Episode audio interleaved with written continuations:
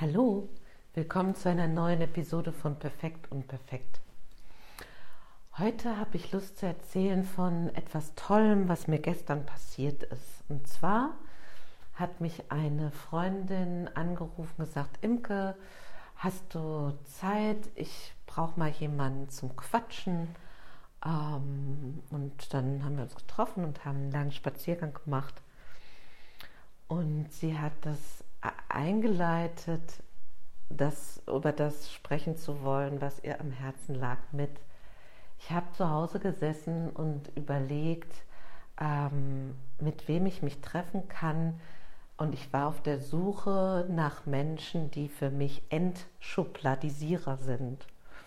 Und ich bin bis heute so froh über dieses Wort, Entschubladisiererin. Und wieso habe ich Lust, das zu teilen? Weil ich gemerkt habe, wie weit auf einmal das Feld wurde, auf dem wir spielen konnten. Mhm. Also mag ich so ähm, wie mitgeben, mitteilen, das immer mal wieder zu erinnern, gerade wenn es so Situationen gibt, die so wie so verfahren sind oder wo ich, wo man sich in irgendwelchen eigenen Gedanken, Realitäten so verloren hat. Und ein Kriterium ist, glaube ich, mich so wie, wie freundlich zu interessieren für das, was eigentlich gerade abgeht. Ähm,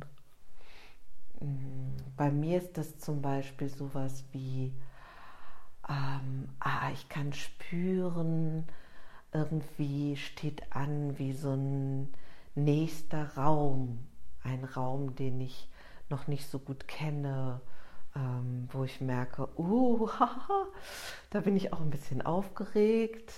Ich habe noch gar keine Idee, was da kommen mag. Ähm,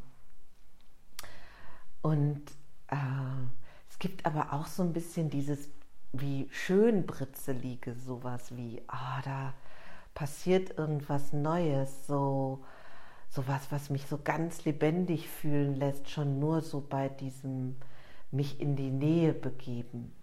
Und mm, nochmal zurück zu diesem Gespräch, ähm, was ich auch total mag, ist, zu merken, so, okay, wir fangen so, wenn ich mir einen, Schrank vorstelle, ein alter Schrank und der ist vielleicht in den 70ern, hat der so eine ganz fette äh, Farbschicht bekommen oder vielleicht ist der schon mehrfach übermalt worden über die Generationen und dann fange ich an und will so wie zu diesem schieren Holz vordringen und ich fange an so mit der ersten Schicht. Ah ja, aha.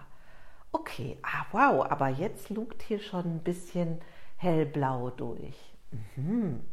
Hellblau. Also und so fanden wir in dem Gespräch Schritt für Schritt so äh, Farben unterwegs. Ah, das ist auch noch ein Aspekt. Ah, das ist auch ein Aspekt. Mhm. Und, und durch dieses, wie Interessierte offen bleiben und auch ähm, geradezu das zu wollen, es eben nicht zu begrenzen durch, ach, das ist das und das, oder auch so wie äh, psychologisch schlau, ähm, ach, das bedeutet das und das und ach, das kann man daraus lernen und darum geht es, sondern immer in dieser Offenheit äh, weiterzugehen. Und irgendwann kamen wir zu diesem Schatz, zu diesem schieren Holz. Und ich, ähm, mir geht das so, wenn das passiert, ist auf einmal oft so eine große Ruhe da und auch gleichzeitig so wie sowas, das stimmt.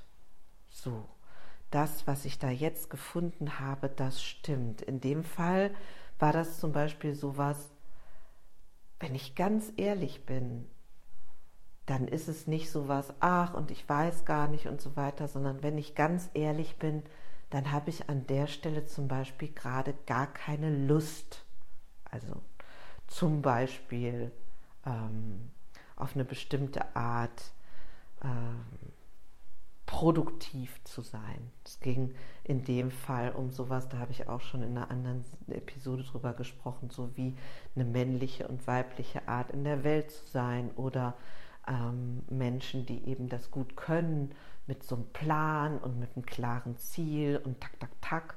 Und dass es Menschen gibt, die das total unter Druck setzt und lähmt, wenn es um neue Prozesse ging, geht. Und ähm, in dem Fall war das so ein Schatz gefunden, so ein Ankommen bei diesem Holzschrank. Ich finde dieses Entschubladisieren A, einen wunderbaren Ausdruck, der mich immer gleich lächeln lässt ähm, und auch super wichtig an anderen Stellen, mich da immer mal wieder dran zu erinnern, dass diese wie schnell das passiert, dass diese Schubladen oder Stempel oder Etiketten, ach, das ist das und der ist so und sie ist so und die ist ja immer so und das läuft sowieso so. Also wie scheinbar unser System dazu neigt, irgendwie so gerne diese Felder zu begrenzen und dem so Etiketten zu verpassen. Und ich weiß nicht genau, ob das schlichtweg ein großes Bestreben ist nach Sicherheit, also zu sagen, okay, ich weiß da was, okay, das ist sicherer, sicheres Terrain für mich. Und das berührt auch etwas, was ich auch schon woanders äh, dem mehr Zeit gewidmet habe, dieses Nichtwissen. Und ich habe gestern wieder gedacht, wie kostbar es ist, den Mut zu haben, sich darauf einzulassen, nicht zu wissen.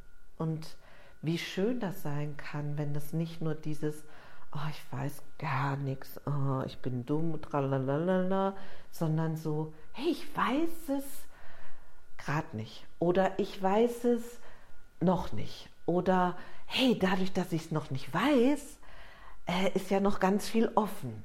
Oder so oder so. Also zumindest diese Qualitäten mit reinzunehmen. Ich finde auch das Entschubladisieren so kostbar in Beziehungen.